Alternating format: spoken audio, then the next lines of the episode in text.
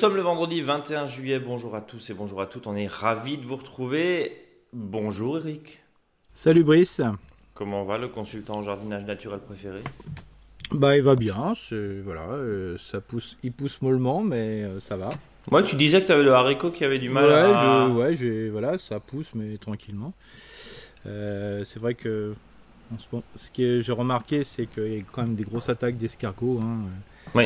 Et voilà, je veux dire, c'est vrai que l'escargot a une capacité à, être un peu plus efficace vis-à-vis de la sécheresse, hein, euh, voilà, que la limace.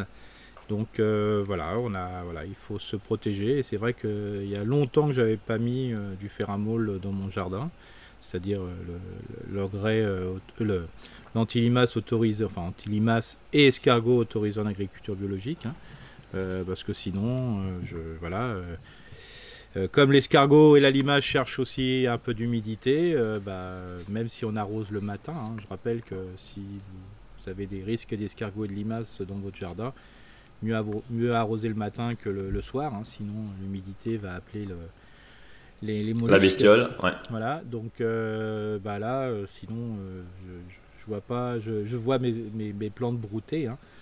donc voilà, sinon, c'est pareil, il faut savoir aussi que les, selon les situations. Euh, si vous avez un jardin qui est des fois hyper exposé, euh, et ça dépend euh, en, réalité, parce que tout dépend aussi de peut-être des petits courants d'air frais et compagnie. Ben, pareil pour les floraisons, c'est un petit peu compliqué. Donc les, les, tout ce qui est plante, je dirais, qui est issu d'une reproduction. Alors ça peut être les légumes, fruits type courge, courgettes, concombres, cornichons ou les pareil les haricots hein, qui mhm. vous mangez c'est issu de la fécondation. Euh, bah, il suffit que, bah, que les fleurs sèchent ou qu'il y ait une mauvaise fécondation même si des fois c'est de l'autofécondation comme beaucoup de légumes fruits par exemple comme les tomates. Alors c'est pour ça qu'il y a des fois on peut avoir des tomates mais ne pas avoir de courge euh, parce que la courge oblige euh, justement que des insectes puissent de voler de fleur en fleur alors que la tomate non donc ça aussi, ça explique euh, les choses. Euh, est-ce qu'on voit beaucoup d'insectes en ce moment? C'est pas top top. Mhm. Donc voilà, il y a des petits constats comme ça qui montrent que quand il fait très chaud, l'insecte n'est pas super présent. Il est un petit peu plus présent s'il y a un environnement des fois un peu plus frais ou autre. par exemple, moi j'ai pas beaucoup de courges euh, coureuse qui se forme, bien que les pieds sont merveilleux, superbes. Il y a beaucoup de fleurs mâles, euh, beaucoup, beaucoup, beaucoup, beaucoup, beaucoup, beaucoup. Alors ça, on, le dit souvent, hein, c'est parce qu'il fait trop chaud. Tu nous confirmes cette, euh, cette, information C'est C'est vraiment ça le problème?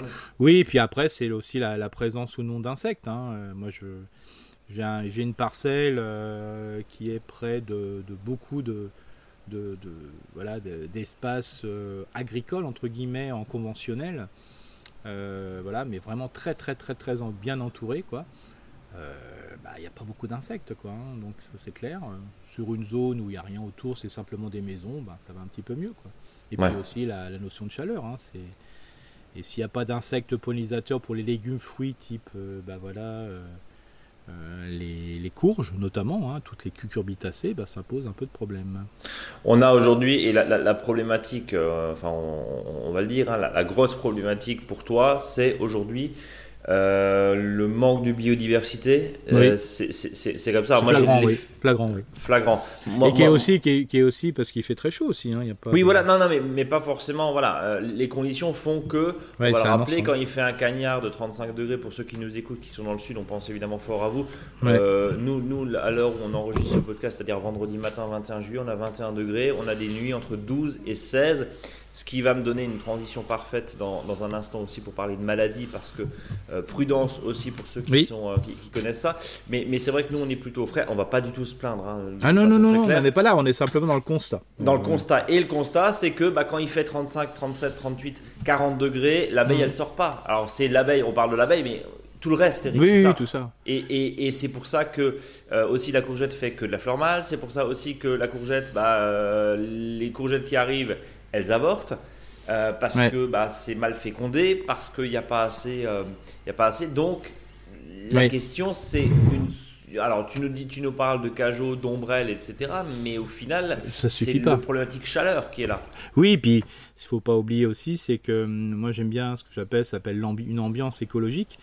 Euh, l'ambiance écologique, c'est pas forcément euh, les légumes qu'on va avoir, euh, qu'on souhaite récolter, mais c'est aussi tout ce qui est autour, qui va bien au-delà de notre jardin hormis les fleurs sauvages, entre guillemets, euh, je a, qui sont autour des jardins, il n'y a, pas grand-chose dans nos jardins. Hein. donc, d'où l'intérêt de, laisser le maximum de plantes, entre guillemets, de mauvaises herbes fleurir. Hein, qui sont, moi, quand je prends les mauvaises herbes, les graminées, c'est pas celles que je préfère, hein, franchement. Euh, mais par exemple, les autres fleurs, laissez faire, parce que sinon, l'ambiance qui va faire que ça va attirer les insectes, s'il n'y a pas d'insectes dans votre jardin euh, qui sont attirés, comment voulez-vous qu'ils soient attirés par vos légumes hein?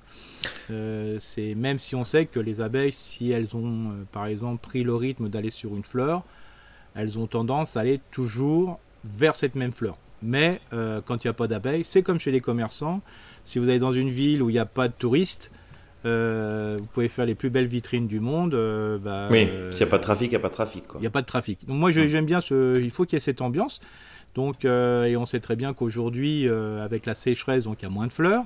Et si la moindre fleur allait, allait broyer et complètement broyer, euh, c'est sûr que là, il n'y aura pas d'insectes pollinisateurs. Donc, ça veut dire évidemment de la prairie de fauche, ça veut dire évidemment qu'on fout la paix à certains endroits dans le jardin, ça veut dire que si on a effectivement... Alors, on peut planter, parce que là, là aussi, hein, il y avait un petit... Souviens-toi, l'été dernier, où certaines collectivités, certains maires disaient, oui, mais attendez, nous, on nous, empêche d'arroser de, nos, nos, potées et, et, nos, et nos géraniums alors, je, simplifie, hein. mais en même temps, ça crée de la biodiversité. Bah, D'une certaine manière, Eric, ils n'avaient pas si tort que ça, parce que ça permettait quand même d'avoir une ambiance un petit peu. Non, je sais pas ce que bah, Oui et non, parce qu'il faut savoir que la plupart des plantes horticoles n'ont pas vraiment de. Voilà, sont pas forcément mellifères. Voilà, c'est ça. Ouais. Alors, il y a... Alors, c'est pour ça il faut toujours faire un, je dirais, un, distinguo entre les plantes horticoles et les plantes horticoles. C'est-à-dire, il y a des plantes horticoles, elles sont dites horticoles euh, parce qu'elles viennent pas forcément de nos milieux naturels, elles sont implantées, mais en réalité, ce sont souvent des variétés qui sont des fois des, presque des races pures, euh, qui n'ont pas été trop déviées. Euh, mhm. Et il y a des plantes horticoles qui ont été créées, recréées, recréées, recréées, qui font qu'elles sont plus belles qu'attractives pour les insectes. Donc là aussi, hein, le fait de mettre des plantes de, des plantes simples, mais de d'autres milieux et d'autres milieux que bah, notre région, voire même notre, notre pays, euh, des fois, ça dérange pas plus que ça, euh, si elles sont bien sûr pas un caractère invasif. Hein, invasif, voilà, c'est ce que j'allais dire. C'est important, euh, voire même envahissante. Parce qu'entre les deux, des fois, le cœur balance. Et, mais par contre, plus on va être sur de la plante un peu trafiquée, où on a cherché plus l'esthétisme, souvent, qui n'est pas forcément l'esthétisme pour les insectes, mais l'esthétisme pour le, jardinier ou la jardinière, bah, il n'y aura pas d'insectes. De toute façon, c'est très facile à faire. Dès qu'il y a un aménagement, et si vous voyez des insectes, c'est tout bon. Voilà. Mhm. Et s'il n'y a pas d'insectes, c'est pas bon. Voilà. après, euh, on peut faire un mixte, hein.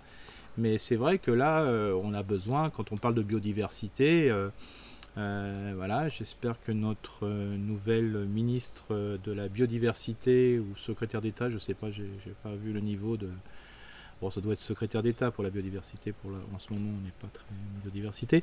Donc, donc là, j'espère qu'il y aura un travail de fond parce que oui, pour sauver l'ours blanc, alors là, je suis à 100% là-dessus, mais ne pas oublier la biodiversité ordinaire. Euh, qui est composée de tous les insectes pollinisateurs et pas les insectes pollinisateurs et les plantes, euh, et les plantes euh, voilà les mauvaises herbes hein, pour faire simple hein. et, les, mauvaises herbes qu'on voilà qui, si ça fleurit c'est pas très grave et plantons de la fleur semons de la fleur alors c'est un peu, oui ou laissons pousser, peu tard, là, ou laissons pousser en ce moment les, les, les, zones je dirais libres d'entretien euh, sont remplis de chicorées, hein, ces fleurs bleues merveilleuses. Euh, vous avez euh, de la vipérine, hein, c'est l'espèce de fleurs bleues et un peu avec du rouge dedans. vous avez les achilles millefleuilles. vous avez, enfin, il y a plein de, plantes qui paraissent anecdotiques, mais quand elles sont en fleurs, de toute façon, il y a que celles-là qui sont sans entretien. Alors on se dit tiens, c'est bizarre, il y a les, ces plantes-là sont en fleurs. Les mauves, là, j'en mmh, mmh. regardais par la fenêtre. Bah, des plantes qui poussent tout seules, sans arrosage et qui sont en fleurs. Donc, ils sont en fleurs. En profiter. Donc c'est le moment, le moment aussi de laisser libre cours évidemment et en, aménageant ces, zones et puis pour l'année prochaine de semer massivement de la, de la plante euh, mellifère, enfin de, de la du oui, ou mélange hein. fleuri ou de laisser faire effectivement. Et, ce qu'on peut, on va proposer un challenge pour nos auditeurs, aux auditrices qui sont quand même très affûtés sur la biodiversité, hein, sinon ils ne nous, nous, écouteraient pas. C'est de dire tiens, on va peut-être diminuer un petit peu euh, pour ceux qui aiment bien les jardins picobello. C'est de dire tiens, laissons-nous faire un petit peu des fois sur des plantes qui ne sont pas forcément les graminées. Euh, voilà, le reste. Euh, alors déjà, pour faire, ça serait une job première étape. Alors je dis pas que les graminées sont pas essentielles, hein, elles sont très importantes. Mais les graminées, c'est plutôt euh, une reproduction, je dirais, qui est faite par le vent. Alors que les autres plantes, c'est plutôt une reproduction qui est faite par les insectes, les insectes pollinisateurs. Donc c'est un peu plus complexe dans l'activité. Bah, pour ceux qui, voilà, ce que je propose, c'est de, de, travailler sur en laissant les plantes. voilà, tiens, on va encore faire un challenge supplémentaire c'est euh, d'enlever euh, les graminées et toutes les plantes en plutôt en rosette euh, type salade, hein, qui vont faire, voilà, qui est plutôt de la famille décomposée. Hein, c'est la fameuse famille qui va donner les salades chez nous. Bah déjà, si vous enlevez celle-là et les composés et laissez le reste, vous verrez au niveau biodiversité, ça sera quand même le top dans votre jardin. Alors tu, tu, parlais, oui, celle qui ressemble. On n'enlève pas les salades, on enlève bien celles oui, oui, voilà, ressemblent. qui ressemblent, bah, voilà, qui ressemblent. Voilà les espèces de plantes qui sont ce qu'on appelle en rosette, hein, qui sont sans tiges, mhm. on les appelle les plantes à col, voilà, et qui font souvent des longues tiges, voilà, où ça fait. Euh, euh, bah, laissez le reste pour voir, vous verrez, c'est, euh, vous verrez qu'il y aura pas mal de plantes. Voilà, on n'est pas forcément d'être un absolutisme dans le dans la biodiversité, mais laissez quelques plantes comme ça et peut-être que ça va vous donner l'envie de, de les maintenir et d'avoir une jolie floraison idéal, je dirais, parce qu'elle est à des moments où peut-être qu'il va faire très chaud ou voilà. Donc euh, voilà, et puis évidemment un, petit coup sur euh, le paillage. Hein, euh, on, on, répète chaque semaine, c'est plus que jamais évident. même les pots, alors même si le pot explosé plein sud, c'est pas c'est pas 10 cm de paillage qui va empêcher que que de, comment dire que la terre devienne très sèche très vite mhm. parce qu'un pot forcément il y a moins de masse donc derrière aussi mhm. peut-être de choisir des contenants plus grands, qui sont plus consommateurs de terreau évidemment, mais bon, on n'est pas forcément obligé de le vider à 100% chaque année. On, peut, voilà, mais, mais, mais peut-être aussi d'adapter même si c'est sympa, non mais euh, pardon, je veux dire, même, si c'est sympa et que euh, on se l'applique pas forcément à soi-même, parce que je, je, viens de planter quelques petits pots aussi, mais, mais après voilà, un, un, un, doux équilibre, on va dire, entre, euh, entre les problématiques d'arrosage et, mmh. et, voilà. je, je, vais, tu voulais rajouter, oui Oui, non, mais là c'est surtout sur les réseaux sociaux, je vois en ce moment des, des, des, personnes qui s'insurgent sur certains paillages, qu'il faut pas pailler à 100%. Faut voilà, il y, a toujours, euh, de toute façon, il y a toujours des controverses. Euh, alors oui, je dis toujours au paillage, plus vous allez utiliser le paillage du lieu, c'est-à-dire vos, propres déchets, et puis euh, les déchets qui correspondent vraiment aux déchets du moment. Hein. Bah, d'ailleurs, aujourd'hui, on verra dans le tempo, on va en parler d'un, parce qu'il y a plein de gens qui me posent des questions en ce moment là-dessus, parce qu'il y a pas mal, de, pas mal de plantes malades. et il bah, faut savoir que oui, acheter du paillage, euh, c'est peut-être pas forcément bien, entre guillemets, par rapport euh, au côté financier. Et aussi, c'est parce que à force de pailler des endroits avec un déchet qui lui correspond pas parce que c'est venu d'ailleurs, on va modifier les caractéristiques du milieu. Hum. Alors, euh, faut pas oublier que plus on est, euh, parce que là, les réseaux sociaux, là, ça m'a gonflé hier de, lire ça à plusieurs reprises. Oh, il est colère. c'est que oui, euh, qu'on modifie euh, en mettant des déchets verts dans les milieux semi-naturels ou naturels qui ne correspondent pas au milieu va faire modifier, ok. Mais dans son jardin, euh, franchement, il faut, un petit peu arrêter. On a les déchets où on, peut les avoir. et puis, utilisons ses propres déchets. Comme ça, on va plutôt tendre vers ce qu'on appelle le jardin nourricier, qui soit ultra nourricier ou pseudo nourricier, ou plus biodiversité animation, une certaine dynamique dans son jardin. Mais voilà, si on met des déchets verts, euh, voilà, c'est quand même c'est quand même super bien. Mais bien sûr, mieux vaut les mettre dans son jardin entre guillemets horticole ou potager ou tout ce que vous voulez, euh, plutôt que de le mettre dans les jardins, dans les espaces de vie qui sont semi-naturels ou naturels. Là-dessus, je suis d'accord. Alors c'est pour ça il faut toujours un peu calmer un peu les, les gens qui disent euh, bah voilà, euh, pas de déchets verts, ça, ça oui, mais voilà, faut, faut aussi réfléchir où on va le mettre. Quoi. Et puis il y a un point aussi intéressant, important, hein, c'est euh, tu, tu, parlais de, de, paillage acheté notamment. On sait que les écorces de pain maritime qui étaient une grande, grande, grande mode, il y a quoi, il y a une vingtaine d'années. attention parce que ça peut modifier à terme Bien quand même le pH du sol. Donc c'est moins, voilà, faut, faut faire attention où on les met aussi. Et puis après, il y a paillage et paillage. Si c'est pour pailler des roses et puis euh, des géraniums, je dis ça de façon un peu triviale, euh, c'est pas la même chose que si on veut pailler les salades. Et puis après, voilà, il y a aussi dans ces cas-là, euh, dans, au registre des polémiques, on peut se poser la question de la paille. Je parle de la vraie paille, effectivement, conventionnelle. On sait qu'il peut y avoir des résidus. Alors, faut-il mettre du foin? Parce que le foin, au moins, il n'y a pas de pesticides. Oui, mais bon, si on met du foin, en fait, bah, c'est de la nourriture en moins pour les animaux. Oui, pour, la, pour la pour la biodiversité aussi. Hein, pour la biodiversité a besoin de, de, de, faucher. Hein. Voilà, donc en fait, il y a toute une réflexion autour de ça. et c'est pareil, compliqué. Pour les gens qui sont fustigés parce qu'ils mettent de la plaquette de chêne, parce que c'est chicos, parce qu'ils vont mettre des, voilà, des déchets de lin et compagnie, ou des coques de cacao, ok.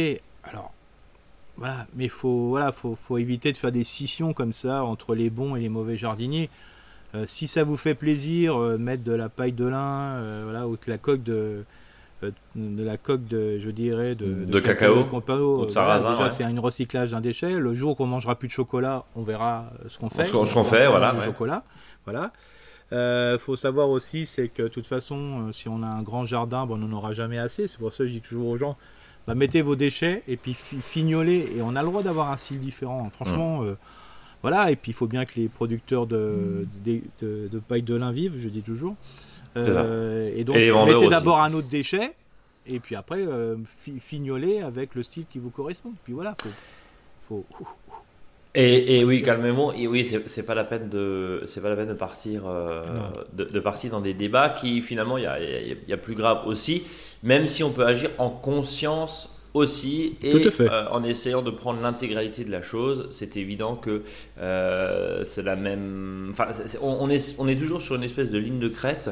Mhm. euh, nous qui vendons plus de terreau avec tourbe depuis je sais plus je crois depuis le début on n'a jamais vendu du terreau avec, avec tourbe du terreau horticole. Et ben on sait aujourd'hui qu'il y a des terreaux à base de de noix de coco euh, de fibres de noix de coco, on sait que la fibre de noix de coco, elle pousse pas en métropole. On va arrêter de se mentir. Donc, au bout d'un moment, euh, est-ce que, alors la tourbe, on connaît la problématique euh, évidemment destructrice de tourbière quand on, utilise du terreau pour mettre du terreau dans son jardin, mais d'un autre côté, si on le remplace avec la fibre de coco, elle vient pas d'ici, donc le bilan carbone il est, il est pas top quoi. Donc c'est, on est toujours dans une espèce de de, cheminement, de, de, oui, mais bon, est-ce que ça c'est une bonne chose ou pas? Enfin, voilà, c'est quand même assez, assez compliqué. Euh, Eric, juste avant de passer au tempo du jardin, j'aimerais quand même que tu nous expliques et que tu nous donnes un petit peu les conseils rapidement. Euh, alors, euh, la, France est, j'allais dire, coupée en deux. Alors, on, vous. Mm. On pense fort à vous, évidemment, vous qui êtes sur des, chaleurs absolument écrasantes. Dans le nord et en, dans l'est, on, a, on s'attend à une, quand même à une semaine prochaine assez pluvieuse, assez fraîche, humidité plus mhm.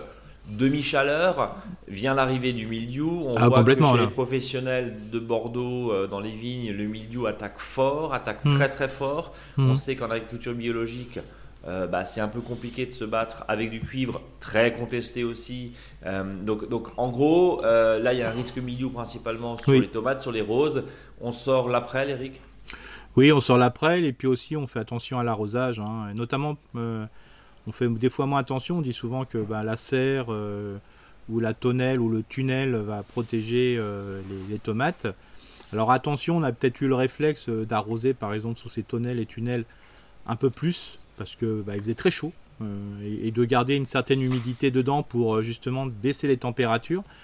Euh, attention maintenant, comme ça va, les températures vont diminuer, et notamment la nuit. Hein, quand on hmm. voit, on a perdu. Euh, des fois, on pense à la température du jour, mais quand on voit que les températures de nuit, on a, on a presque perdu 8 à 10 degrés, hein, voire plus. Bah, nous, on est euh, entre 12 et 15, hein, par exemple. Ouais, voilà, donc c'est là, alors qu'on avait peut-être du 25, 26, 27 à un moment. attention à l'atmosphère, arroser doucement. voilà, pas bah, là, sous le tunnel, si vous avez paillé le sol et compagnie, une fois par semaine, ça suffit largement pour éviter d'avoir trop d'humidité. Euh, ne pas oublier aussi que peut-être que sous serre, le feuillage a excessivement poussé. Donc là aussi, moi je suis pas pour enlever les feuilles, mais si vous avez vraiment trop de feuilles l'une sur l'autre, euh, bah, vous pouvez en garder une sur deux. Euh, voilà. Tu parles de quoi Des tomates là Des tomates. Hein, ok, d'accord. quand, on entasse trop, quoi. Ouais, voilà, pour euh, faciliter l'éclairement sur les, sur les tomates. Et puis, voilà. Après, faites un petit traitement à la prêle si c'est nécessaire, parce que là, quand vous avez fait des blessures avec le, sécateur ou la serpette ou le couteau bien affûté, donc voilà, faites ça. Pour dehors, attention aussi, hein, cette année, de toute façon, ceux qui ont joué, ce qui n'est pas mon cas, euh, les tomates dehors, euh, bah, vous avez des super belles tomates, beaucoup plus grosses que ceux qui sont à l'intérieur, souvent. Euh, voilà. mais mm, voilà, il faut faire attention prochainement. Donc arroser aussi au pied. Et là, je dirais plutôt le matin, mhm. globalement. Pour pas rajouter de l'humidité à l'humidité. Pour rajouter, ouais, pour rajouter de l'humidité à l'humidité, ça, ça me semble. Alors, souvent, je dis, faut mieux arroser le soir si on n'a pas, on pas des limaces et des escargots. Là, faites-le plutôt le matin, comme ça, ça sèche très très bien le feuillage parce qu'on ne sait pas ce qui est fait le lendemain. Et si le feuillage est humide, on sait bien que deux jours à trois jours de, feuillage euh, humide fait que le milieu se développe très rapidement. Euh, la décoction de prêle, on le rappelle, c'est dosé à 20%. 20%, donc euh, voilà. Donc là, ce qui est intéressant, c'est de, le faire par contre le soir, parce que sinon, dans la journée, si, la, si vous il fait très chaud après, voilà, l'action est beaucoup moins forte. autant que possible. Euh, surtout, ce que vous faites, euh, c'est arroser moins euh, quand il va pleuvoir. Alors souvent, des fois, on peut avoir une certaine habitude. Alors quand je dis arroser moins, c'est-à-dire de d'arroser mm, peut-être autant en quantité, mais de le faire une fois tous les une semaine, tous les voilà, 5 jours, 7, 6 jours. Comme ça, ça permet au pied de, se réchauffer, entre guillemets. Euh, et puis euh, surtout, ce qui est important, c'est euh, commencer à profiter sans s'exciter pour planter des légumes feuilles, hein, parce que là, franchement, les choux et les salades et compagnie, c'était compliqué, mhm. très très très très très compliqué. Et bien sûr, qui dit humidité et fraîcheur qui revient, dit escargot et limaces en quantité. Donc attention aussi, quitte à, alors bon. quand tu disais les escargots, hein, c'est vrai, hein, tu, tu, tu prends n'importe quelle planche qui est collé au sol ou quoi que ce soit, tu as des escargots. Moi, j'en avais dans des petits pots euh, de fleurs mm. que j'ai replantés euh, l'autre jour. Il y en avait 4-5, c'était euh, c'était hallucinant. et, c'est vraiment la grosse, grosse invasion d'escargots. Mm. on, est d'accord. Donc, prudence aussi. pour les fans de bicarbonate, c'est 5 grammes par litre. On fait attention mm. aux fleurs, parce qu'aux fleurs de tomates notamment, ça fonctionne, le bicarbonate, ça fonctionne. Mais attention aux fleurs. Donc, traitez plutôt en bas, dans la partie basse de vos tomates. Euh, de toute façon, c'est le milieu en général, il se trouve là. Hein. Il, est, rarement hmm. euh, dans, les, dans, les jeunes, dans les jeunes pousses euh, du haut. Mais voilà, faisons hmm. attention. Et allons pas non plus comme des bourrins parce que c'est pas anodin non plus. Hein, pour, les, pour les sols. Bien sûr. Et puis, et puis bah, je crois qu'on a fait le tour. En tout cas, bah, pour les semis, il y a un truc aussi qui est important pour le, le semis spontané. C'est que là, jusqu'à présent, il y en a plein de gens qui disent oh, bah, J'ai pas trop de mauvaises herbes cette année. bien sûr, il faisait chaud, donc ça ne hmm. pas. Donc, sur des zones où vous allez semer, euh, ou repiquer, ce que je vous invite, euh, c'est de, déshabiller un petit peu votre sol pour que ça prenne bien l'humidité.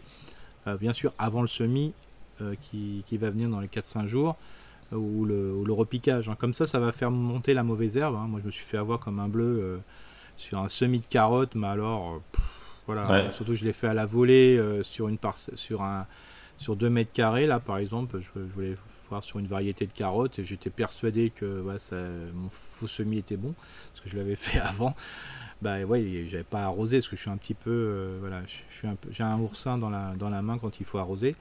Bon bah là, le fait de arroser après, c'est une catastrophe. Là maintenant, je vais être à quatre pattes. Il y a tout qui pousse quoi. Tout qui pousse. Donc euh, hum. profitez ça et aussi.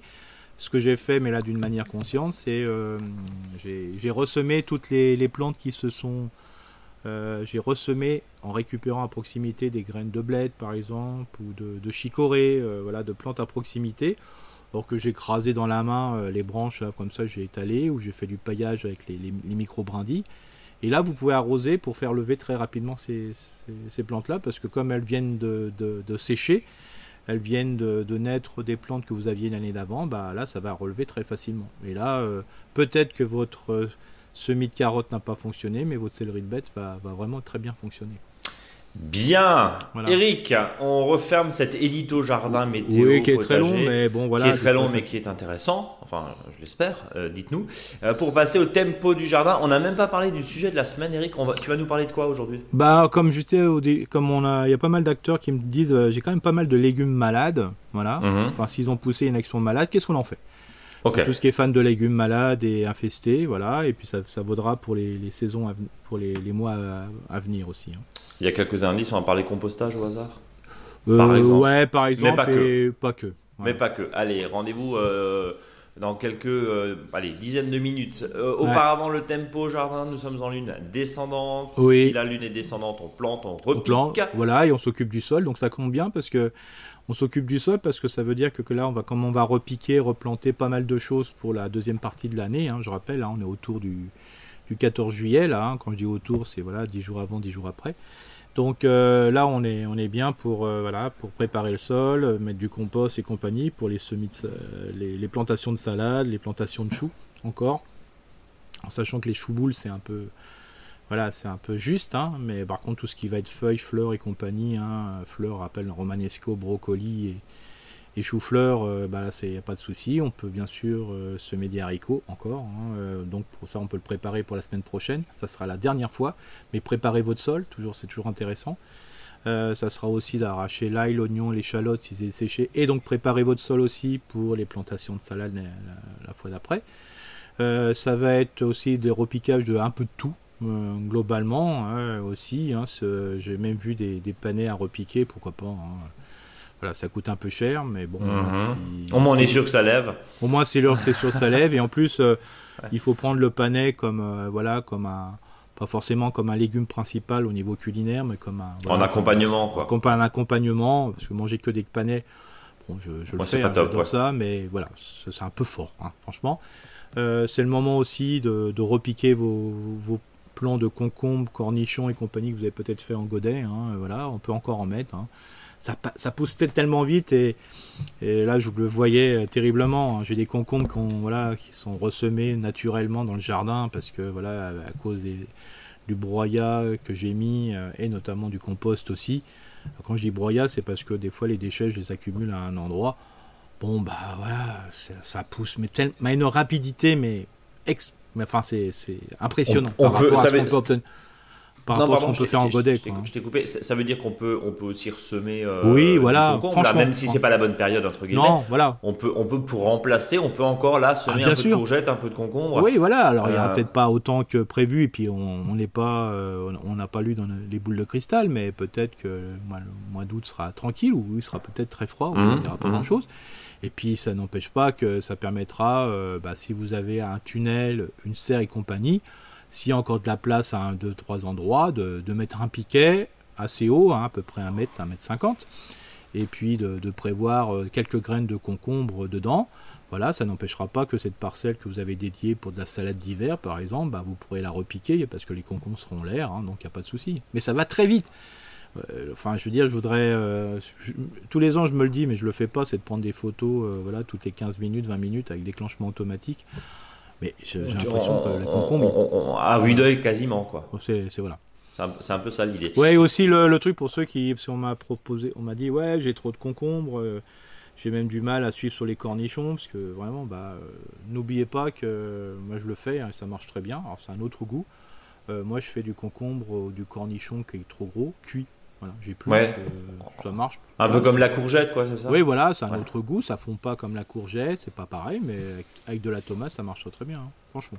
Bien. Euh, est-ce qu'on a fait le tour du tempo? Oui, voilà. Euh, et puis surtout, voilà, si moi j'avais encore quelques merles qui nichaient, voilà, si vous taillez, attendez plutôt début août. Hein. de toute façon, 31 juillet, c'est un peu ce qui est demandé. Et d'ailleurs, c'est une obligation au niveau de, des collectivités et dans les, les zones rurales, euh, pour la taille et l'élagage, bah, vous aussi attendez. Voilà, si vous avez des gros, gros travaux, attendez plutôt août pour le faire. Et ça vous permettra de broyer ce bois et de l'utiliser comme bois rémual fragmenté pour votre sol, ça sera super. Donc voilà, et foutez la paix aux euh, oiseaux et aux oisillons qui nichent, effectivement, qui ont la chance de nicher chez vous et inversement. euh, où vous avez la chance d'avoir ces oisillons sur place. Euh, Eric, je te propose de passer aux questions que vous nous envoyez sur contact.monjardinbio.com. Euh, alors on va commencer par Sandrine qui nous dit bonjour tout d'abord, merci beaucoup pour votre émission que j'adore, une mine de bons conseils, on trouve tellement de non-sens sur les sites, ça fait du bien d'entendre votre avis. Euh, merci aussi pour vos réponses à mes précédentes questions et j'aurais besoin à nouveau de vos lumières. Pourriez-vous expliquer euh, quelques bases de taille en verre pour des pommiers en espalier?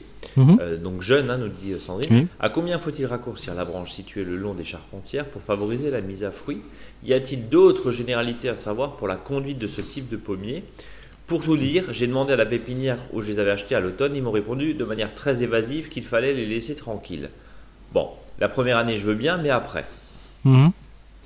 Donc euh, la taille en verre, euh, quelles que soient les espèces, euh, déjà la première taille en verre, c'est d'enlever tout ce qui est illogique par rapport à l'arbre que vous avez acheté. C'est-à-dire tout ce qui va repousser sur le tronc, on l'enlève, on coupe. alors là, couper avec le sécateur, le bois commence déjà à être dur, ça va favoriser le repercement l'année suivante. Donc ce que j'invite, c'est de prendre une petite scie arboricole, vous savez celle qui scie à l'envers, pas comme ici égoïne, qui scie en poussant, mais c'est celle-ci elle scie en tirant. Euh, ça permet d'être très proche du tronc, d'enlever ça. D'enlever aussi les rejets qui sont des fois sur le pied, enfin au collet du pied, ou des fois euh, décalés, donc euh, qui sont du porte-greffe. Donc cela aussi, enlever le temps que possible. Vous pouvez gratter le sol avec une petite houe, hein, enfin une binette, pour que ça soit le plus près de la racine, et comme ça vous coupez. ça c'est déjà la chose la plus simple. La deuxième chose qu'il faut faire, il faut savoir que si vous achetez des arbres fruitiers, notamment pommiers, poiriers, qui sont plutôt des, variétés euh, destinées à faire ce qu'on appelle de la haie fruitière, hein, sous forme espalier et compagnie. Euh, plus on va vers cette technique-là, plus c'est une technique de, spécialiste. Alors dire qu'il faut laisser faire, alors surtout pas. Euh, quand on dit laisser faire, c'est plutôt sur un pommier qu'on a acheté un simple sion, ce qu'on appelle un, pommier d'un an ou un sion de deux ans. Et là, bon, on peut, comme c'est la forme la plus proche de l'arbre fruitier, notamment du pommier, si on laisse faire, voilà, on n'a pas trop. Par contre, si vous avez euh, un U, double U, enfin tout ce que vous voulez, euh, voilà, une forme verrier, en verrier, euh, drapeau marchand, enfin toutes ces formes-là, si vous vous laissez faire, bah, vous êtes foutu, quoi, parce que l'arbre va essayer de reprendre sa pousse originale et ça va à l'encontre de la pousse qu'on a souhaité lui donner. En plus, comme les, formes palissées, si c'est un U, double U, ça coûte une blinde, c'est quand même dommage de le perdre. Mhm. Donc il faut savoir que si vous ne faites pas une taille, ce qu'on appelle trigème, c'est-à-dire à trois yeux, parce que là il faudrait, pour ceux qui le font, bah, toutes les nouvelles pousses, et notamment les pousses sur les côtés, les moins grosses, c'est-à-dire ceux qui sont pas, qui poussent pas directement euh, sur le dessus d'une branche, parce que quand il y a un gourmand qui pousse tout droit, ça veut dire que ce, cet œil qui s'est développé souhaite reprendre la forme originale de l'arbre, c'est-à-dire un arbre a toujours une pointe. C'est toujours en forme entre guillemets, euh, notamment chez les arbres fruitiers, en type sapin. Donc euh, bah, chacun essaye de prendre sa chance, donc chaque bourgeon essaye de pousser, c'est pour ça qu'il y a des gourmands. Alors on dit ça gourmand, mais en réalité c'est quelqu'un. Euh, l'arbre dit bah mince, on m'a empêché de pousser comme je voulais, donc je vais mettre un, suppléant, hein. c'est-à-dire qu'il va y a peut-être un bourgeon qui va reprendre, qui va tout refaire. Hein. mais voilà, nous on ne le veut pas. Donc, quand vous faites une taille en verre, c'est très simple. Dès que vous avez une branche un peu trop grosse et qui pousse sur le dessus d'une branche, voilà, il euh, faut la couper à ras. Il faudra maintenir plutôt les branches qui vont vers le côté. Parce que dès qu'une branche pousse vers le côté et non pas, verticale, c'est que la branche, naturellement, va se mettre ce qu'on appelle à, à, faire du fruit. Alors qu'une branche qui pousse tout droit, son objectif, c'est d'être euh, euh, à suppléant, c'est-à-dire bah, de dire comme la forme de l'arbre n'est pas naturelle, moi je vais te remettre naturel. Quoi. Donc voilà. Donc celui-là ne pense à faire un arbre dans l'arbre. Donc celle-ci, il faut absolument enlever. Donc la taille en verre, c'est déjà ça. Voilà, ça c'est pour la première question euh, que de, de, Sandrine. Et une deuxième question, j'habite dans le Doubs à 750 mètres d'altitude. Une partie de mon potager est au soleil. Du lever du soleil jusqu'à 17h, ce qui est, un atout il y a Heureusement. ans, est devenu compliqué à gérer, surtout en début de saison quand les plants sont petits et la végétation, hmm. la bourrache mauve, la camomille, les haricots rames euh, sont autour, hein, sont pas encore assez denses. J'en ai marre de jouer au cage au retourné et me demande s'il hmm. si serait une bonne idée de mettre un sillon de pommier de faible vigueur fait sur un pajame que je couperais bas pour en faire une taille gobelet au beau milieu du potager de manière à ombrager un petit peu le tout. Ou bien les racines seront tout de même trop concurrentielles et il vaut mieux que je me tourne vers des grimpantes style mur avec un genre de, de petit pergola de fortune. Qu'est-ce que tu en penses là pour ombrager un petit peu et éviter le, bah, jeu du gajot donc déjà, je vois que l'auditrice a, voilà, a réfléchi là-dessus. voilà, elle assure, parce que déjà de dire pajam sur comme porte-greffe, qui est le porte-greffe faible, ce qu'on appelle danisant des pommiers. Alors moi je dis oui, parce que comme ça, le pommier avec un pajam n'ira jamais au-delà des 2 mètres, 2 mètres 50. Hein, voilà. Euh, surtout s'il n'y a pas une forte euh, fertilisation. Donc euh, si elle fait une plantation tous les, tous les 2 mètres, ne pas le mettre en forme gobelet, mais plutôt en forme axe vertical non arrêté. On en a déjà parlé, voilà, mais de toute façon j'en reparlerai. Hein. De toute façon la plantation des arbres fruitiers, c'est pas avant voilà, l'automne. Euh, donc l'axe vertical non arrêté, euh, ça c'est vraiment super. Euh, ça va permettre de faire de l'ombre en sachant que sans plus, parce que c'est pas une forme gobelet qui fait une grosse masse. Bien sûr, bah, cette forme voilà, jusqu'à 2 mètres de haut bah, peut être remplacée par de la mûre sauvage ou, de la mûre cultivée, ou tous les euh, voilà, mutations, croisements qui existent de cette forme de mur avec toutes les couleurs possibles imaginables. Ça aussi, c'est pas mal, c'est-à-dire s'opposer au soleil par une petite. Euh, par une zone qui fait à peu près entre 1m50 et 2m, c'est bien une bonne chose. Ne pas oublier aussi les, les groseilles et les cassis, hein, et notamment le casseillet qui peut pousser jusqu'à 1m80. Donc là aussi, ça, prend beaucoup de, euh, de lumière, mais sans plus. Euh, parce que ça s'oppose plus au soleil et ça laisse de la fraîcheur. Et si on est dans un sol qui est un peu plus acide, ne pas oublier le bleuet, euh, qui est euh, le myrtillier horticole, qui fait aussi, voilà, qui peut en fonction des, des, variétés être un peu haut. Mais là, on est vraiment dans du, de l'arbrisseau, donc ça veut dire qu'il y a une opposition et un peu de masse d'ombre, mais qui n'a pas, qui a rien à voir avec un arbuste qui va pousser jusqu'à 4 mètres et voire au-delà, quoi. Donc mhm. euh, voilà, oui, oui, oui. Oui, très bonne idée. Et troisième question, je, raccrochais les, wagons. Oui, mais Sandrine va devenir consultante pour nous. Euh, troisième question, j'ai planté il y a 6 ans trois kiwai. Euh, certains ont fleuri cette année. Bien sûr, je ne sais plus si c'est femelle ou mâle, mais pas de fruits en formation. Je me suis dit que c'était les deux femelles qui avaient dû fleurir, mais en, voilà, en recherchant un peu, je vois avec horreur que le kiwi n'est pas une bonne idée en montagne, les fruits n'ayant pas le hmm. temps de mûrir. Qu'en pensez-vous? Alors le kiwi souvent c'est auto-fertile. D'accord. Donc euh, il y a des kiwis qui sont avec les deux comme les, comme les kiwis, hein, donc les actinidia. Mais beaucoup des kiwis qu'on nous vend c'est euh, voilà auto-fertile. Euh, le gros souci c'est qu'ils ont une forte sensibilité au froid il fleurissent un peu tôt. Et 750 mètres d'altitude, c'est compliqué. Donc là, voilà, ça, va, ça peut arriver. Le kiwi, c'est un petit fruit, donc il peut mûrir un peu plus rapidement.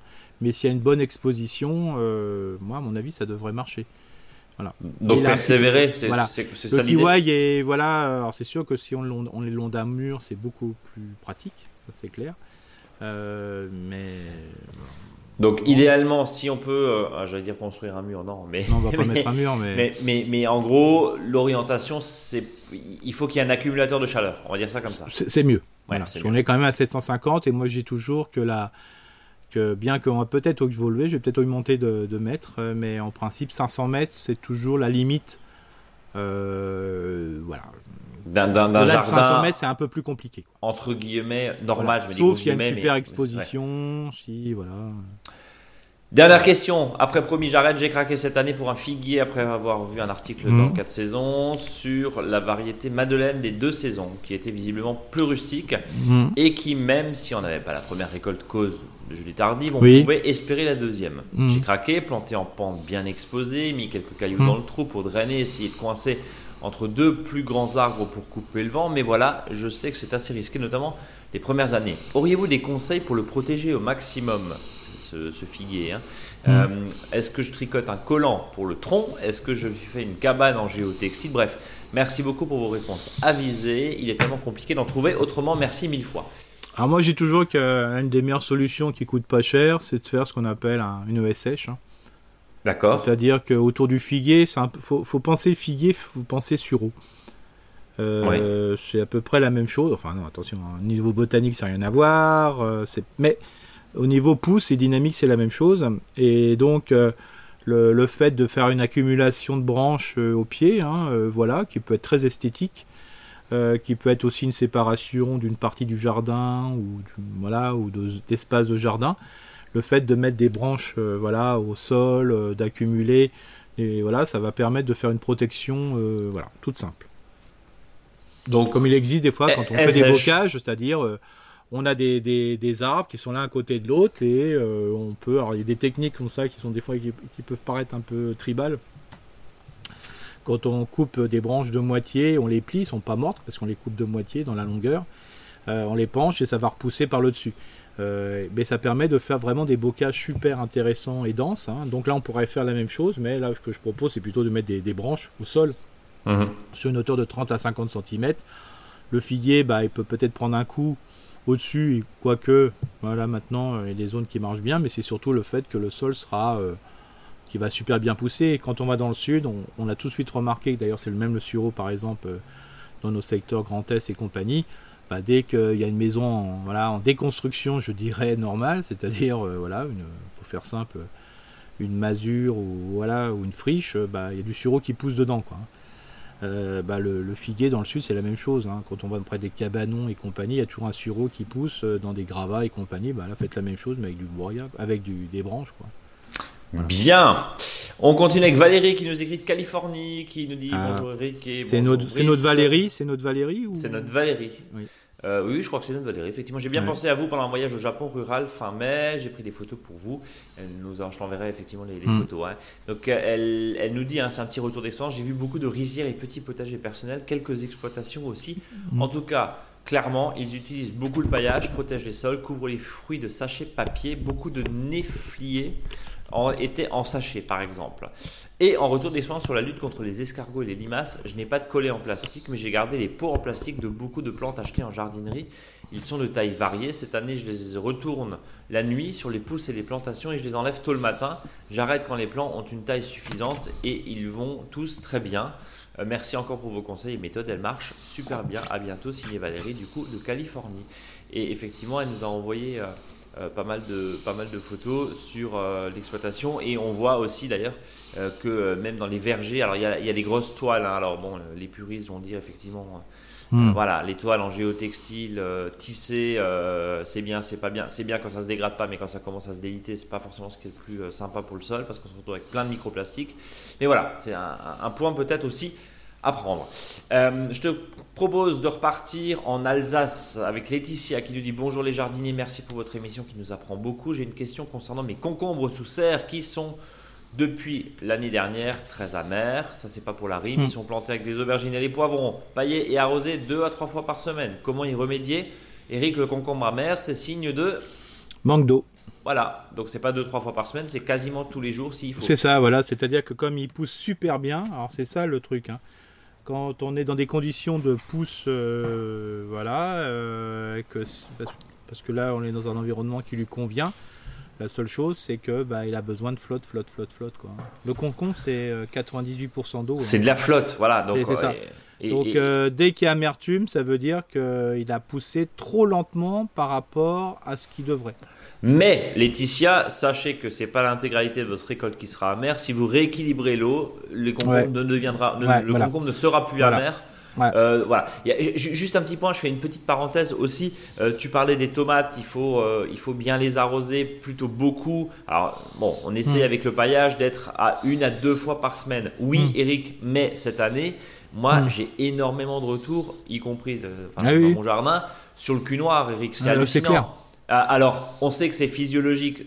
Alors, on sait que les andines cornues, notamment ces tomates allongées, hmm. sont très sensibles, mais j'en ai sur d'autres variétés. Alors que je pense être assez régulier sur l'arrosage. Mais entre les 37 mm qu'on a eu, euh, euh, on, va le rappeler, c'est pas forcément un signe de sécheresse, ça peut être un excès d'eau aussi. oui, complètement. Oui, oui, c'est un, déséquilibre. Un stress euh, hydrique. Oui, très hydrique, hein, c'est-à-dire que la tomate n'a pas pu prélever comme elle souhaitait. Voilà, donc, et, et ça, c'est quoi, c'est quoi le bon. Bah, c'est pour ça qu'il euh, y en a qui, qui, vont vers le goutte à goutte parce qu'il n'y a pas plus régulier que le goutte à goutte. Oui, enfin, faut, faut, oui, enfin, faut le déclencher de façon régulière aussi. C'est ça, voilà. Le problème. Non, mais c'est ça. Non, mais le, truc, c'est ça, quoi. Et puis, euh, comme dit, c'est euh, il faut que la, la tomate soit, soit, dans des situations les plus propices de pousse, quoi. C'est ça. Hmm. Donc attention à être très régulier là-dessus. Dominique qui nous écrit ceci est un message pour l'émission du vendredi en podcast. Tout d'abord, merci pour vos émissions. C'est un régal, nous y apprenons énormément. Je vais essayer de faire court. Nous avons acheté un terrain et nous allons y faire construire une maison durant l'année à venir. Ma femme et moi avions pour objectif de faire un potager dans l'esprit de la permaculture. Cette année à venir va nous servir à observer le terrain, l'ensoleillement, les plantes, les arbres, etc. C'est un terrain d'à peu plus de 1000 mètres carrés.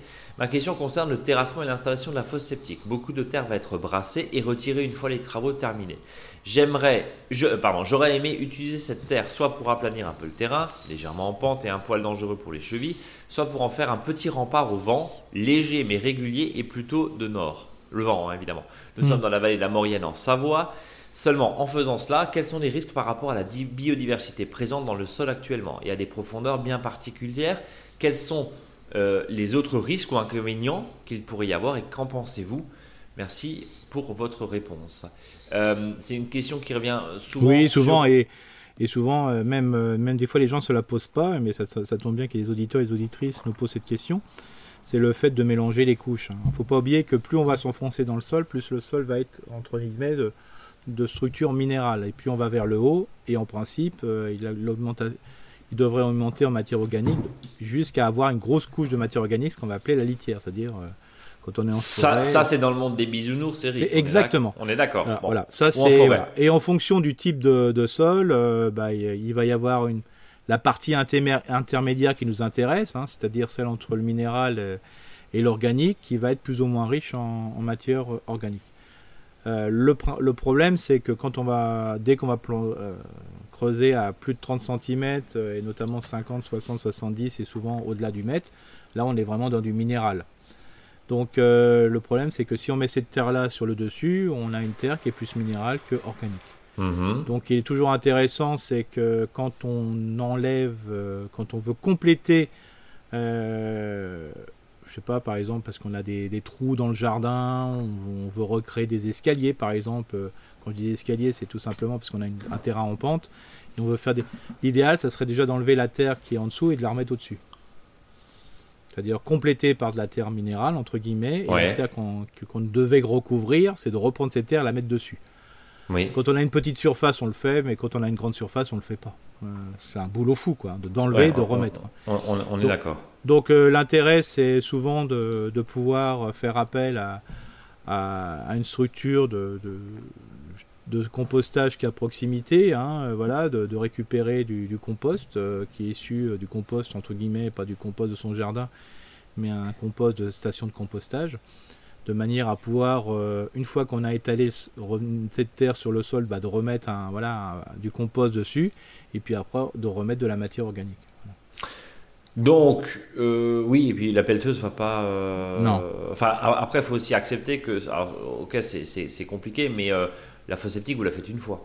Oui, c'est ça. Non, mais c'est pour ça que le but du jeu, c'est que comme c'est pas l'ensemble du, du jardin, du jardin, oui, euh, c'est une, une, une, fraction congrue de la surface, hein, même si la fosse septique elle est grande. Bon bah voilà, c'est pas grave, je dirais la. Ça se refera dans les la pression positive euh, de, la biodiversité sur autour va va recoloniser le milieu, il n'y a pas de souci. Mais pour faciliter la chose, il n'y a, que simplement l'apport de matière organique qui va pouvoir euh, redonner une dynamique dans le sol. Et on aura peut-être, alors évidemment, euh, notre auditeur euh, n'a peut-être pas, Dominique n'a peut-être pas encore de potager, mais ça va faire un lien avec ce que tu vas nous dire après, hein, le dossier de la semaine, Eric. C'est ça, voilà, tout à fait. Notamment. Donc, là, dans l'intérêt, c'est de rapporter la matière organique sur le sol. Alors, je rappelle, si vous voulez reconstituer un milieu, il faut à peu près 6 litres de. on va plutôt parler en centimètres, ça sera mieux.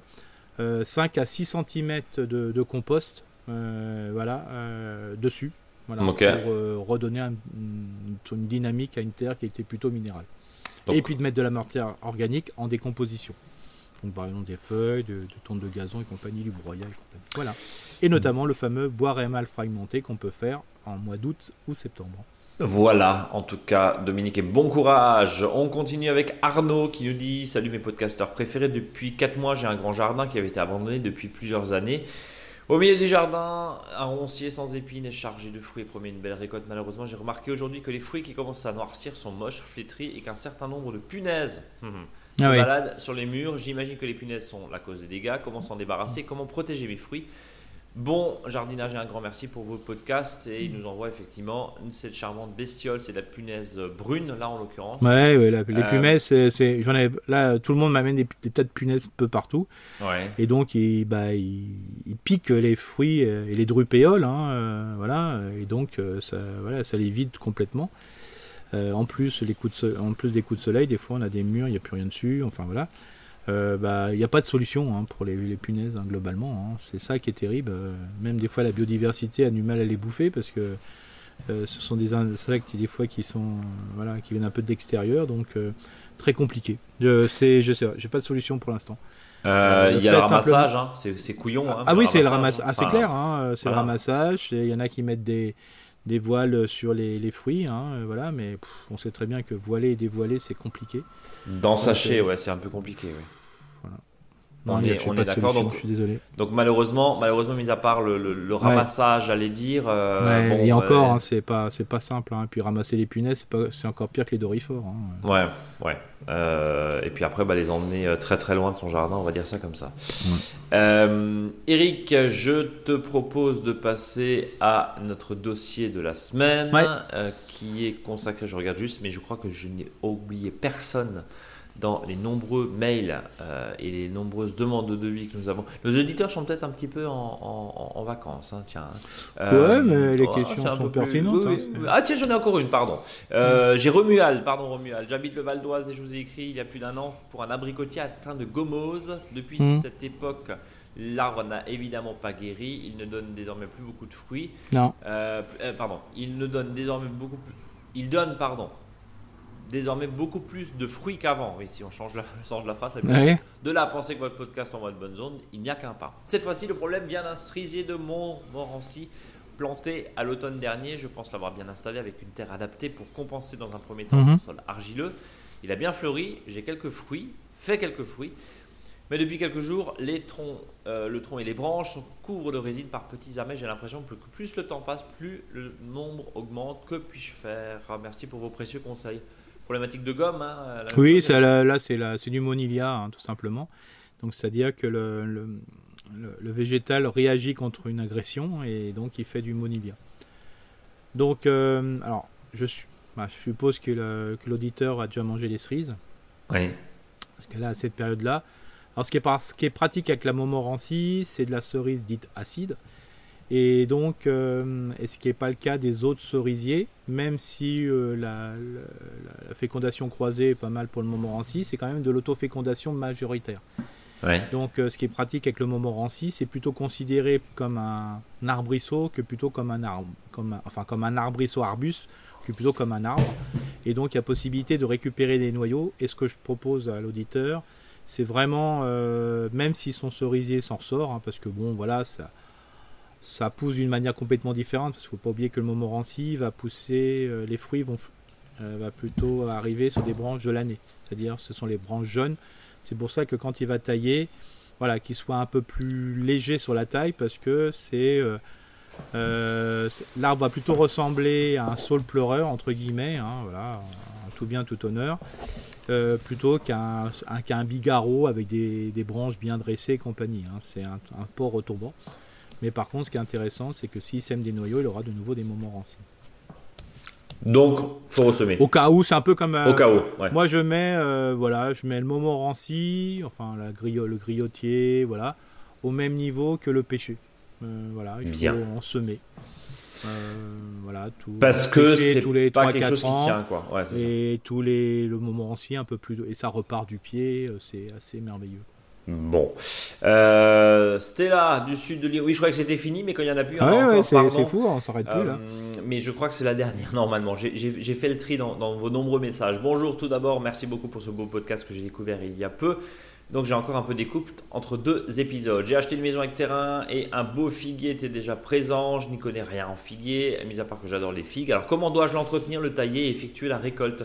D'après mon papa, c'est un pied greffé. Les figues présentes qui étaient mûres ont été dévorées par je ne sais quoi. Euh, et les petites vertes ont des taches, euh, comme elle nous envoie effectivement la photo. Merci par avance pour votre aide. Je souhaite longue vie à ce podcast fabuleux. Bel été, signé Stella du sud de Lyon. Et elle nous montre effectivement euh, un figuier qui part un peu dans tous les sens. Comment on taille le figuier, Eric? Alors, sauf si c'est une variété greffée, voilà, bon, il a, ça, se peut, il hein, n'y a pas de souci, surtout si c'est le papa qui l'a dit. Il faut savoir que le figuier, c'est très simple. Alors, soit on va avoir une forme sur tronc, c'est-à-dire qu'il faut dégager le tronc et à partir du tronc gérer le figuier euh, comme si c'était un, arbuste, euh, un figuier normal, mais il faut, dégager un tronc. Ou soit c'est à la base, hein, c'est en forme CP.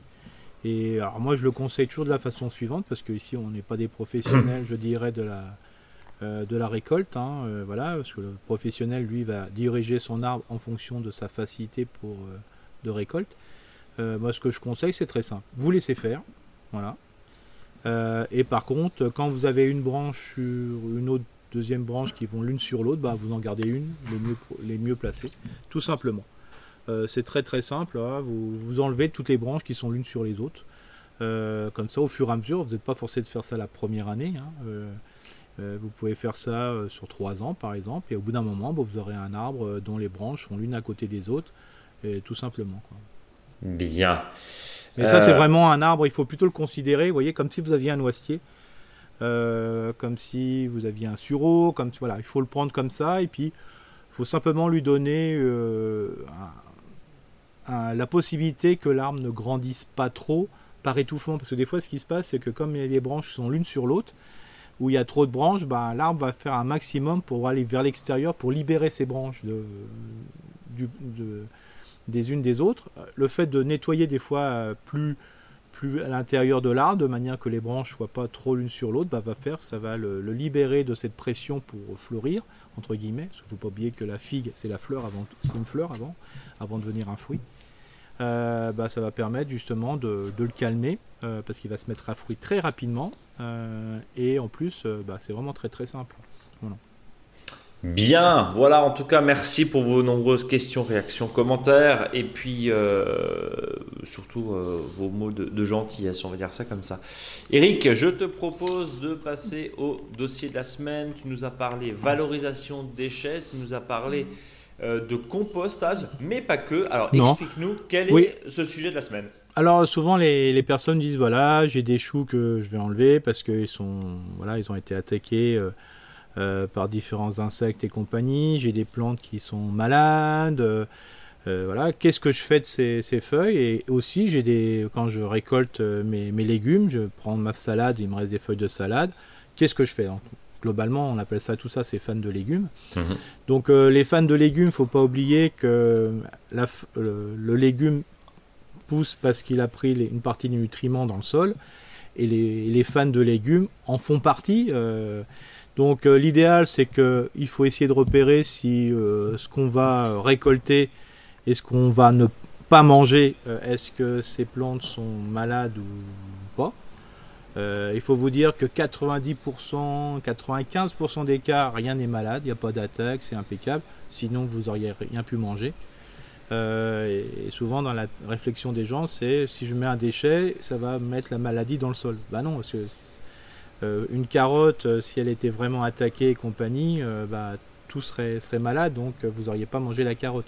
Donc s'il y a des fans de légumes, c'est qu'en réalité, bah, tout est en forme. Donc 99% des cas, bah, la fan, et si le style, vous l'acceptez, c'est de remettre ce déchet au même endroit où vous avez récolté, si vous avez récolté les carottes, laissez les fans de carottes à cet endroit-là. Si vous avez récolté votre salade, au lieu d'apporter la salade euh, et de, la nettoyer, bah, laisser le maximum de déchets, euh, je dirais, sur place, voire même euh, de laisser les racines dans le sol. Laisser tout à proximité de l'endroit où vous avez récolté votre légume, qu'il soit soit un légume fruit ou un légume à feuilles ou à fruits, à fleurs.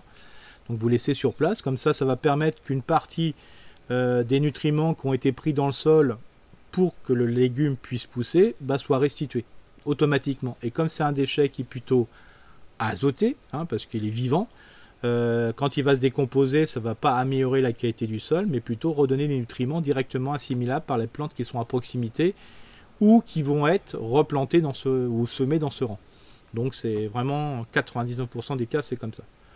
Donc il n'y a pas grand chose à faire. Euh, par contre, si le style ne vous intéresse, vous souhaitez pas le remettre dessus, L'autre solution, c'est de prendre ça, je dirais, sauf si vraiment on avait beaucoup, mais prenez simplement un, ciseau. Alors quand je dis un ciseau, c'est pas les ciseaux pour se faire les ongles. Hein mais euh, un ciseau ou une cisaille, et puis vous broyez sur place, donc déjà ça va plus vite se décomposer, mais n'oubliez pas que plus on va couper un déchet vert, vert et fin, euh, plus il va, il, va se, il va se décomposer rapidement.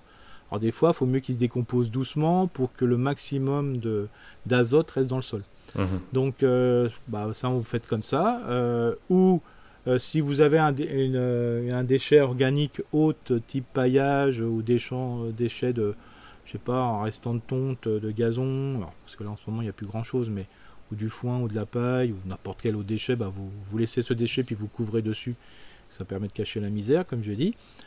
Et puis si vraiment vous voulez pas laisser sur pas, mettez-le au compost quoi. Mais ça c'est vraiment le cas ultime. Et le cas ultime de l'ultime, c'est quand les, les, feuilles euh, sont malades. Oui, alors ça, parce que oui, c'est là où je voulais t'interroger, parce que là tu nous dis, bon, euh, normalement on ne devrait pas avoir trop de, maladies, quoique, quoique, quoique. Euh, mais il y a la question aussi de, de certaines, on parlait du milieu sur les tomates, bon, il y, a un risque. Qu'est-ce que je fais de tout ça? Parce que le laisser au sol, bah, c'est pire que tout. Tu nous disais, ça fait des années que tu nous dis, bah, changer d'espace, donc mettez ça au verger par exemple. Oui, mais bon, quand on n'a que 50 euh, mètres carrés, euh, c'est compliqué euh, et au final, le milieu va pas rester là, tapis dans l'ombre et est-ce que ça va pas risque pas de, surinfecter? Qu'est-ce que tu en penses et, qu'est-ce qu'on bah, fait justement de ces, déchets Alors, si on a un, jardin qui est moyen, ben, mettez-le dans un autre, autre endroit, hein, voilà, vous l'accumulez. Et à cet endroit, bah, ça va être un espèce de tas de déchets, en réalité un compostier euh, voilà. sauvage. sauvage. Si vous avez un compostier, bah, mettez-le. Mais l'idéal, c'est toujours que de pouvoir le composter à chaud, c'est-à-dire en ajoutant euh, de l'azote. Et l'azote, c'est apporté gratuitement par la tonte de gazon. Mais est-ce qu'on a des tontes de gazon en ce moment? Euh, Je ne crois pas. sinon, si vous en avez, bah, le fait de mélanger, de laisser monter en fermentation, bah, c'est mieux. Ou vous avez euh, le, troisième cas qui est euh, le, plus simple, c'est l'entrée en formatation rapide. C'est-à-dire, comme quand vous avez des mauvaises herbes et que vous voulez, qui sont en graines et pour éviter qu'elles s'égrènent de partout, bah, vous faites un extrait fermenté d'un autre genre. Hein. c'est-à-dire, vous mettez de l'eau et puis vous mettez vos plantes dedans. Voilà, et puis vous laissez une semaine, 15 jours. En ce moment, une semaine, des fois, ça suffit bien. Vous vu la chaleur, bien sûr. Ça fait une espèce de bouillasse, euh, mélasse en putréfaction qui sont très très mauvais plus ou moins en fonction du déchet qu'on a mis dedans. Et puis après, vous mettez cet ensemble, euh, voilà, euh, c'est très très compliqué. De toute façon, dès qu'il y a fermentation, il y a une action très forte pour lutter contre une maladie ou lutter contre les virus, lutter. On le sait très bien, hein, si des fois certains sont devenus alcooliques, euh, c'est pour éviter de boire de l'eau. Hein. D'accord. Euh, on sait très bien que le vin. Ah oui, pardon, oui, par rapport au risque sanitaire, c'est ça Non, mais je parlais même pas de maintenant. Hein, je veux dire. Euh, oui, à l'époque. Oui. À l'époque, à, une, certaine époque, on disait toujours qu'il faut mieux boire du vin ou quelque chose de fermenté, parce qu'on avait plus confiance dans le vin que dans l'eau. On avait plus confiance dans l'alcool. Oui, c'est ça. c'est ça, contenu dans ces dans ces cidres, dans ces vins, effectivement. de, on est d'accord. C'est beaucoup moins dangereux. Euh, bah là, c'est pareil. Hein, on va pas, bien sûr, hein, on n'est pas là pour favoriser l'alcool, c'est pas ça mais c'est simplement la fermentation, entre guillemets, ben, une action très forte sur la lutte contre quelque chose. Donc le fait que ça rentre en fermentation, alors là celle-ci elle n'est vraiment pas contrôlée du tout, et je vous, je, invite à ne pas boire, de toute façon vous n'aurez pas envie.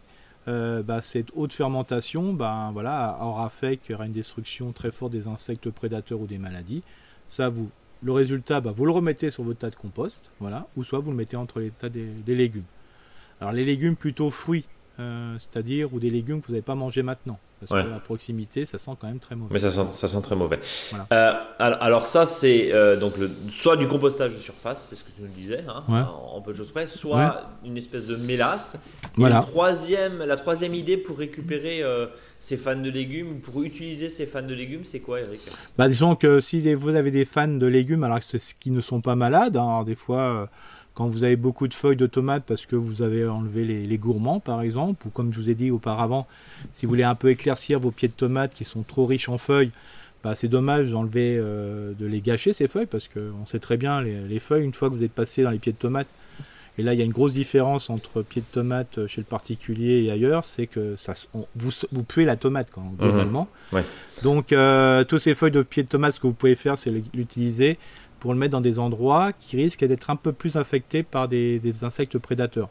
Je prends le cas par exemple des carottes, des céleris, euh, voilà, ou des poireaux, parce qu'en ce moment on va planter aussi les poireaux. Hein. C'est de, pouvoir mettre des feuilles de tomates entre les rangs de poireaux.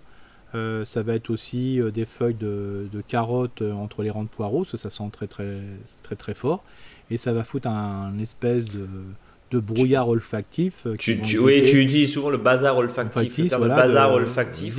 entre les et ça va avoir moins d'insectes prédateurs, par exemple pour la carotte si on a mis des feuilles de tomate. Alors attention, hein, on est bien clair, il faut que la pression euh, de la maladie ou de l'insecte soit faible. C'est-à-dire que si l'année d'avant vous étiez bourré de, de, mouches de la carotte, c'est pas parce que vous allez mettre trois feuilles de tomate qu'il n'y en aura pas. Voilà. C'est surtout, la pression, euh, quand on dit pression, c'est quand la, la, maladie les années précédentes était faible. Ou si les conditions de, je dirais, euh, de la maladie euh, sont, faibles.